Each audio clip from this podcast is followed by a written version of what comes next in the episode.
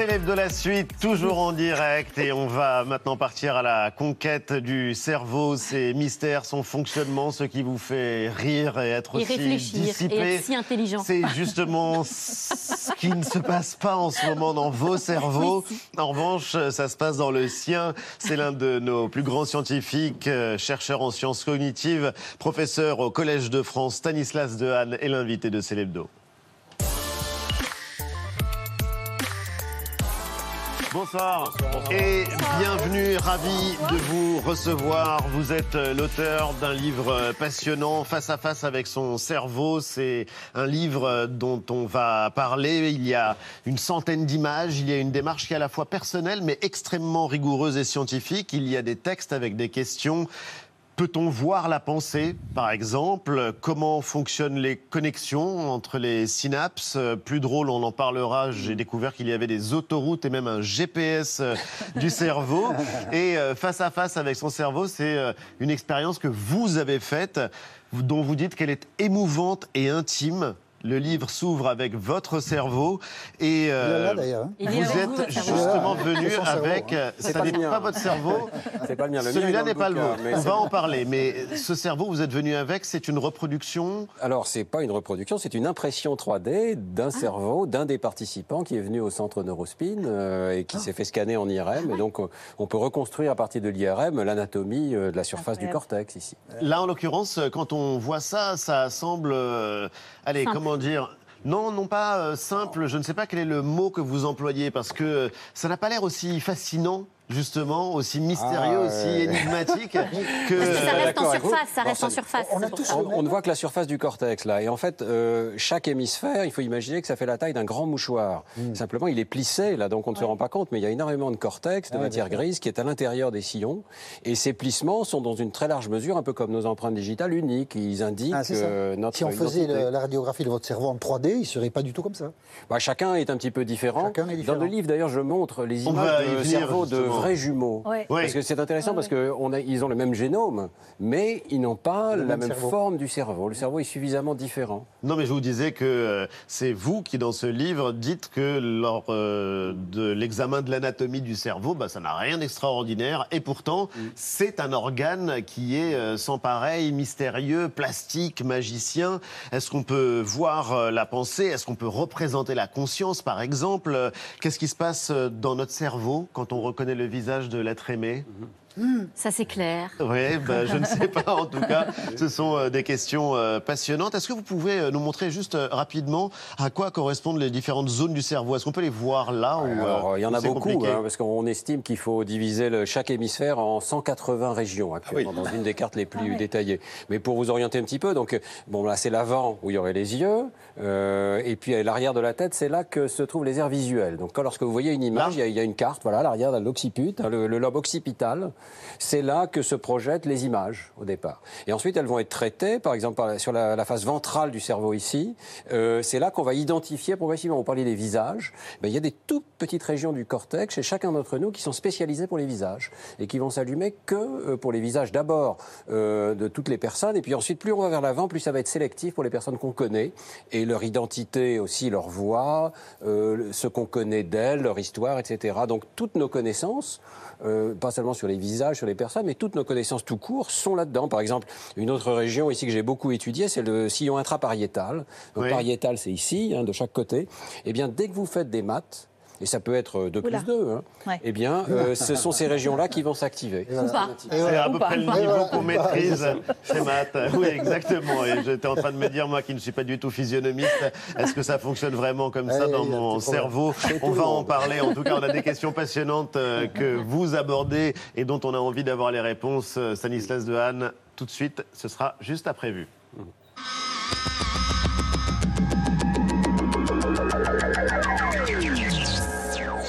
Et c'est dans cet univers de douceur, de tendresse qu'on vous accueille, chers amis, parce qu'aujourd'hui c'est... C'est la journée internationale des câlins. Câlin, câlin, câlin, câlin, câlin, câlin, câlin, câlin, câlin, câlin, câlin, câlin, câlin, câlin. C'est le pays joyeux, des enfants heureux, des mondes gentils, oui c'est le paradis. Le pouvoir d'achat sera-t-il fragilisé sur le long terme? L'inflation s'installe.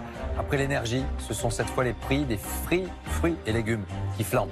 Et après la hausse des prix, vous allez voir que c'est la logique inverse qui pousse les éleveurs de porc à s'indigner. Après la baguette à 29 centimes, l'enseigne de grande distribution Leclerc vient de bloquer les prix à 2 euros le kilo de viande. Arrêtez avec cette théorie du low cost, c'est pas long. La nourriture, ça a un impact social et un impact environnemental. Si aujourd'hui il y a des gens modestes dans notre pays, c'est que le low cost depuis les années 70 dégrade notre économie. Bas les masques en extérieur le 2 février, le gouvernement vient de dévoiler le calendrier des levées de mesures sanitaires.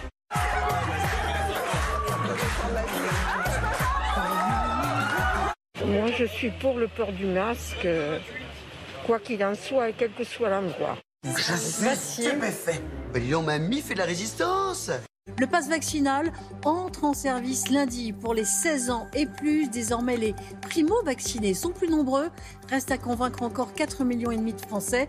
Et puis il y a ce sous-variant qui est particulièrement scruté en ce moment, le BA2, qui représente désormais la moitié des cas de Covid au Danemark, où l'épidémie est en train de repartir à la hausse. Il serait plus contagieux et indétectable. Il y a peut-être un impact de l'overdose la, d'informations sur la santé des Français oui, D'ailleurs, c'est amusant parce que le, le, prolongement qu'on donne nous dans la Croix parce que, euh, de, de, à ce, à ce euh, sondage, à ce baromètre, c'est pour notre santé, faut-il arrêter de s'en former Les jeunes ne s'intéressent mmh. plus à l'actualité. Les 18-24 ans, c'est spectaculaire. Voilà, on voit la, la, courbe. Il n'y a plus que 38% des 18-24 ans qui disent euh, avoir porté un intérêt pour l'actualité. Sur son compte Instagram, le jeune homme explique avoir traversé ce minibus à la vitesse de 80 km/h. Plusieurs caméras permettent d'apprécier la scène, aussi dangereuse que spectaculaire. Et en bonus, une vidéo dévoile les coulisses de la cascade faire la lumière sur les conséquences de la concentration croissante dans les médias. C'est le but de la commission d'enquête du Sénat qui a auditionné notamment Vincent Bolloré et Bernard Arnault. Cette mainmise sur la presse représente-t-elle une menace pour la diversité culturelle et le fonctionnement de la démocratie?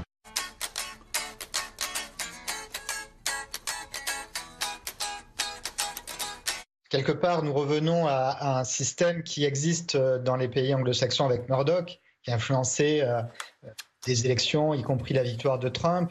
On est assez proche de ce qui s'est passé en Italie avec Berlusconi. Donc, ce pas des modèles euh, très enviables, mais nous, nous en sommes là. Vincent Bolloré se rapproche très clairement de, de, Rupert Murdoch et même le titre CNews est un hommage euh, déguisé à, à, Fox News et il est dans un projet tout à fait similaire à, lui, à celui de Rupert Murdoch.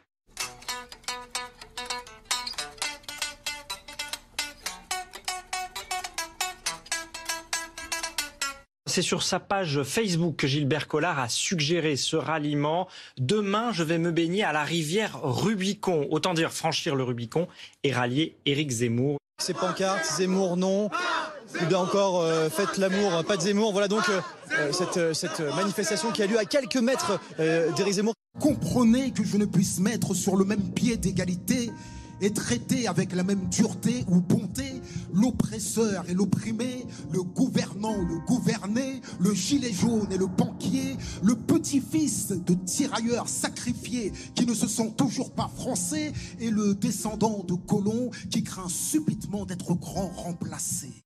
Alors dans le cadre des Ouïghours, de quoi parle-t-on? D'une répression que fait euh, le gouvernement chinois contre, euh, disons les choses clairement, les organisations islamistes ouïghours. Voilà. Alors, donc, quand je formule des choses comme ça, ça veut dire que je ne crois pas à la thèse euh, du génocide. Nous, notre but avec le pôle politique, c'est d'essayer d'empêcher que les membres du bloc des justices, donc Anne Hidalgo, Jean-Luc Mélenchon, Fabien Roussel, Arnaud Montebourg et euh, Yannick Jadot, puissent avoir les 500 signatures et dans cette autre vidéo, il va même plus loin. Le troisième levier, c'est leur image dans les sondages. Si on les critique de plus en plus sur les réseaux sociaux, sur Twitter, dans les médias, on peut faire baisser leur code de popularité. La bouillabaisse. We live in a society where many believe that libraries and other cultural endeavors are of minor importance, as if learning to think is a thing that just happens naturally, like learning to walk. Believe me, it's not. Learning to think is the result of hard work and steady effort. C'est l'hebdo, toujours en compagnie du neuroscientifique et professeur au Collège de France Stanislas Dehaene qui publie Face à face avec son cerveau. C'était magnifique ce que disait euh, l'écrivain américain euh, John Grisham et c'est quelque chose d'ailleurs dont on... Stephen euh, King, non euh, Stephen King, pardon. euh, C'est très juste. Euh, Et c'est très juste. Apprendre à penser. Apprendre à Euh, penser. Ça prend dans l'espèce humaine euh, des décennies de développer son cerveau. Nous sommes une espèce qui a le, le plus lent développement cérébral, ce qui nous permet d'intégrer énormément d'informations de notre famille et bien sûr de l'éducation. et euh, jusqu'à imaginer des histoires comme les siennes, par exemple. Et euh, c'est euh, fascinant quand on ouvre votre livre de se demander tout simplement est-ce qu'on peut voir la pensée? Grâce à l'imagerie cérébrale, euh, dans une certaine mesure, oui. C'est-à-dire, on, on voit bien sûr l'activité du cerveau et euh, cette activité traduit ce à quoi nous sommes en train de penser. D'abord, sur le plan du principe, chaque pensée, c'est un état d'activité du cerveau. Après, est-ce qu'on est capable de le voir? Bah, Dans une certaine mesure, oui.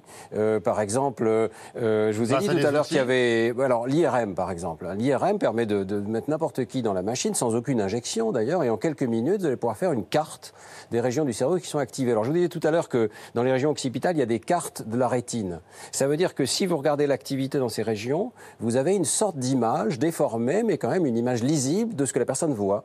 Et vous pouvez transformer ça en une image, euh, en partir de l'activité du cerveau, qu'est-ce que la personne était en train de voir. Et il y a d'ailleurs une très belle expérience euh, que vous euh, rapportez, en l'occurrence, euh, c'est celle de la chercheuse Rebecca Sachs avec son fils. Oui, c'est une des vraiment des belles images du livre. Euh, elle est entrée dans l'IRM avec son bébé euh, et euh, elle a aussi, et nous aussi d'ailleurs au laboratoire avec ma femme Ghislaine, on a fait des, parmi les premières images du cerveau du bébé à, à la naissance ou juste après la naissance.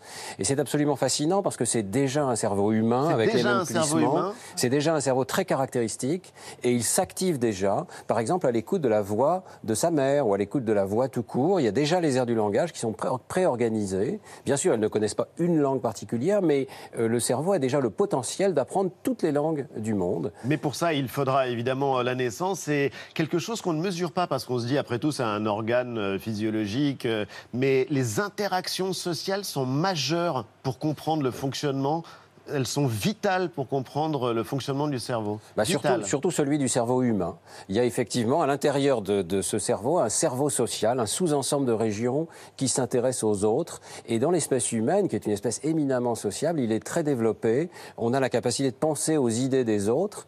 Et euh, nos apprentissages dépendent euh, de l'interaction avec les autres. Par exemple, il y a une expérience récente où on regarde l'activité de l'air de Broca, qui est ici dans l'hémisphère gauche, qui, qui Oui. représente le langage, une partie en tout cas du- de, de la représentation du langage, eh bien, elle s'active déjà à l'âge de 4 ans avec des variations presque du simple au double en fonction de la quantité d'interactions qu'un enfant a eu avec euh, son entourage. Le nombre de dialogues s'inscrit littéralement dans le cerveau. Et est-ce que ça se rattrape du coup pour des enfants à, qui on aurait peu parlé euh, dans leur petite enfance? Alors il y a une grande plasticité. D'abord, il faut dire, il faut parler à ces enfants et ça démarre dès les, les premiers mois, les premières années de vie.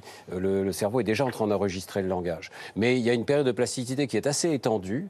Donc bien sûr, on peut rattraper des accidents de la vie. Il y a une résilience. Néanmoins, néanmoins, il y a aussi des périodes critiques dans le cerveau, donc ce qu'on appelle des périodes sensibles maintenant, c'est-à-dire des moments où la plasticité est élevée, puis après elle va se fermer. Et ça se ferme à différents moments, suivant l'endroit où on se trouve dans le cerveau. Ouais, donc une stimulation précoce, c'est important. Ça, c'est un moment important du livre. Et la plasticité, ça Oui, ça en fait, marqué? Ça m'a marqué parce que est-ce que vous pouvez m'expliquer concrètement ce que c'est que la plasticité du cerveau dont vous venez de, de prononcer le nom à plusieurs reprises? Alors, il faut quoi vraiment l'entendre au sens littéral, c'est-à-dire que Ouais. les cellules, les neurones et leur entourage qui composent le cerveau sont mobiles. Chaque cellule est un petit peu comme euh, un être autonome, elle va se développer, elle va envoyer un axone, c'est son prolongement qui va aller palper son entourage, qui va aller contacter d'autres neurones, et c'est au niveau des points de jonction entre deux neurones qu'on appelle les synapses que se situe le maximum de plasticité. Ces synapses se font et se défont. On estime que chez un enfant, ça peut être de l'ordre de plusieurs millions de synapses par seconde Par qui seconde. se font et qui se défont. Voilà. Et c'est le fondement de l'apprentissage. Lorsqu'on apprend, on stabilise ou au contraire on élimine certaines de nos synapses. Mais alors, d'ailleurs, vous, vous montrez à quel point le cerveau aussi est le résultat de- d'une maturation progressive. Euh, les images des cerveaux de bébé, d'ailleurs, elles sont, elles sont étonnantes euh, dans le livre. Euh, cette maturation, elle se poursuit jusqu'à l'âge de quoi? De 20-25 ans? Après, qu'est-ce qui se passe? On n'est pas quand même en mode pause euh, pour notre cerveau Pas totalement. rassurez-moi. Non, mais c'est intéressant. Donc, il y a effectivement une plasticité, c'est estimé évidemment, jusqu'à à peu près 20-25 ans. Et euh, ensuite, euh, le réseau est beaucoup plus figé. Il y a notamment des neurones inhibiteurs géants qui sont comme euh, pris dans une gaine de, de, de, de cellules, de euh, euh, fragments qui s'app- qui s'apparentent au cartilage, qui les emprisonnent en quelque sorte. Et donc le cerveau n'est plus mobile à ce moment-là, beaucoup moins mobile. On peut encore changer la force des synapses, on peut encore changer certaines synapses, mais Comment la mobilité est bien moindre. Comment en s'entraînant? On peut changer la force Ah oui, alors euh, bien sûr, euh, et en pratiquant des activités physiques également, euh, en oxygénant son cerveau, il y a moyen de restaurer une partie Donc de la tout plasticité. n'est pas perdu pour vous, Mais- les amis. Non, tout n'est pas perdu, c'est la C'est grande quand même un grand sujet de recherche, parce que Ouais. si on pouvait rouvrir la plasticité à la suite d'un accident vasculaire, par exemple, eh bien, on pourrait peut-être obtenir une récupération. Parce que le même accident cérébral, s'il a lieu dans l'enfance, va peut-être avoir relativement peu d'impact, alors que chez l'adulte, euh, on peut avoir un impact dramatique. Est-ce qu'on peut dire qu'il y a des personnes plus intelligentes que d'autres, en l'occurrence, en observant le cerveau en observant le cerveau, pas tellement. Euh, Non. pas tellement. Il y, a, il y a des corrélats du QI, mais le QI lui-même n'est pas une très bonne mesure de l'intelligence. L'intelligence n'est pas un terme qu'on utilise euh, beaucoup dans notre discipline, parce qu'en réalité, il y a tellement de circuits dans le cerveau que certains peuvent être développés, d'autres moins. Et comme je le la disais, ça dépend beaucoup euh, de l'éducation. Oui, la taille compte dans une certaine mesure. Oui, il y a des variations d'un facteur 2, par exemple. Toujours, je reviens toujours à cette aire occipitale, je ne sais pas pourquoi, mais c'est un exemple. hein. Mais il y a des variations d'un facteur 2 dans la surface de cette région d'une personne à l'autre, et ça se traduit par des différences d'acuité visuelle et de sensibilité aux illusions visuelles. Voilà, voilà, exactement. La taille compte, oui, comme la avec taille un compte un autre euh, organe euh, magique euh, et mystérieux, mais plus vous sérieusement, quoi euh, non pas du tout. euh, regardez la une du magazine Society parce que c'est par association d'idées qu'on qu'on y a pensé. Sommes-nous de plus en plus cons bah Quand oui. on est euh, scientifique comme vous et qu'on étudie le cerveau, regardez ce cerveau en train de fondre en couverture de Society. Il y a évidemment euh, une approche ludique et, ironique. Ça a un sens ou pas?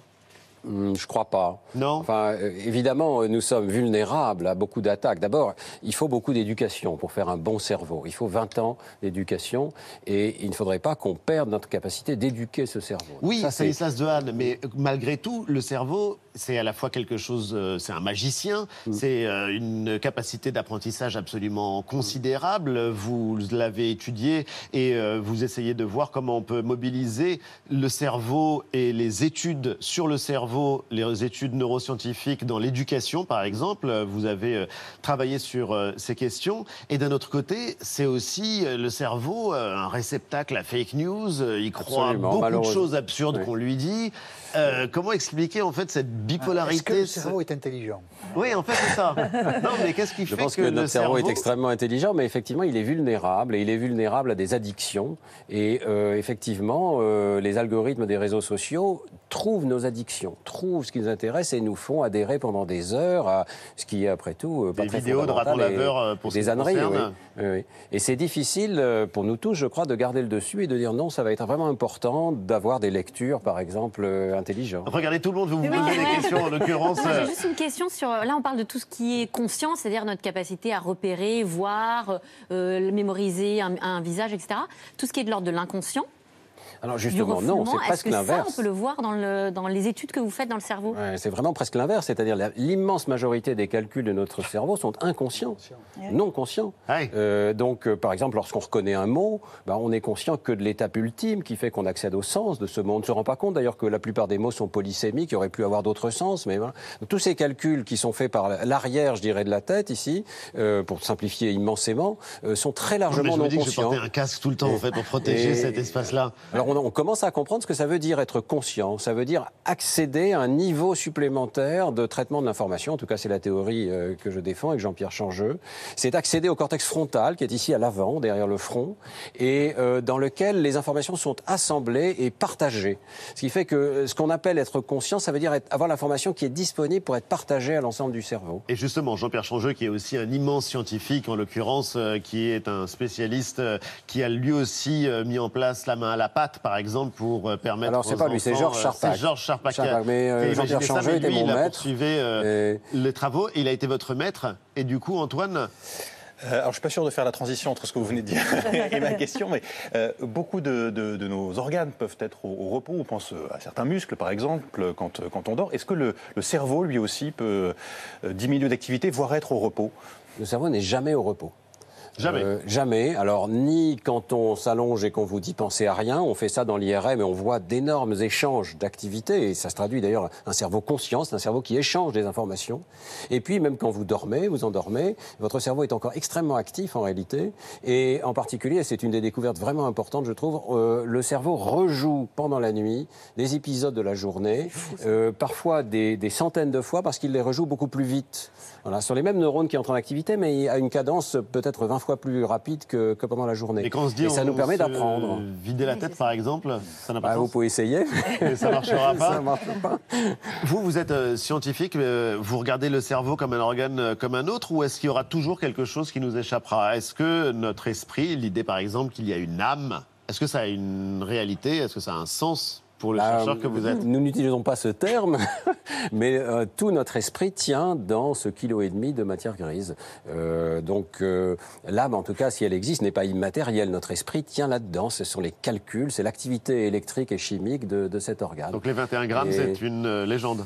Les 21 grammes Les 21 grammes, poids ce de l'âme. Le poids de Oh, le l'âme. poids de l'âme, hein, ça, je connaissais. Non, oui, ça c'est vraiment une légende, je crois, absolument. oui.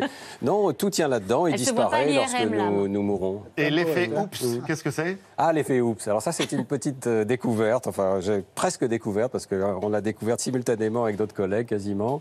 Vous faites une erreur.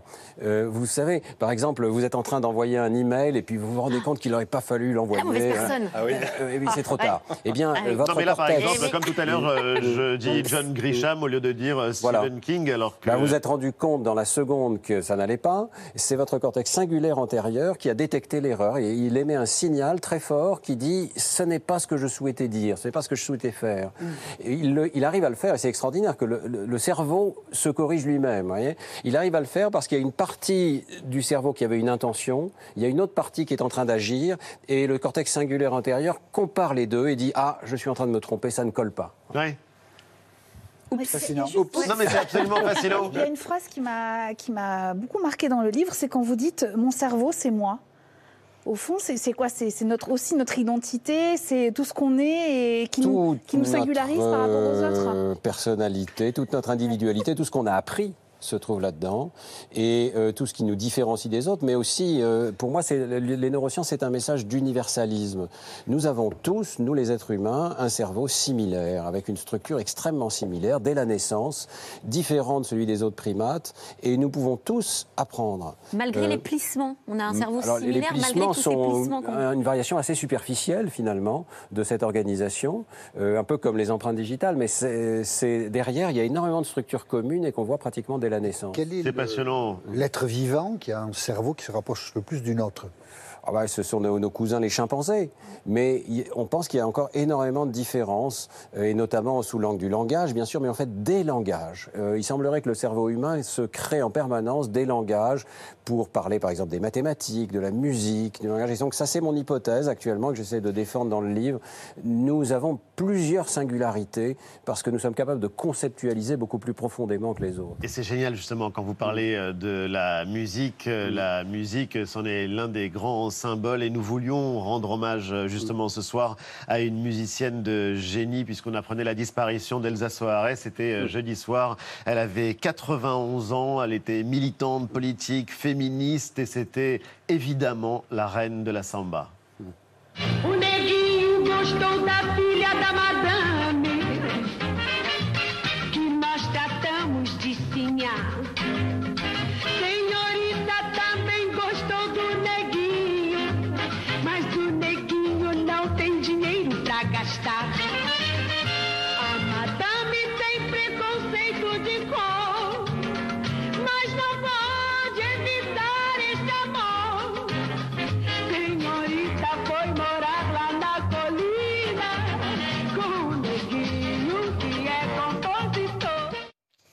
La chanteuse brésilienne du millénaire.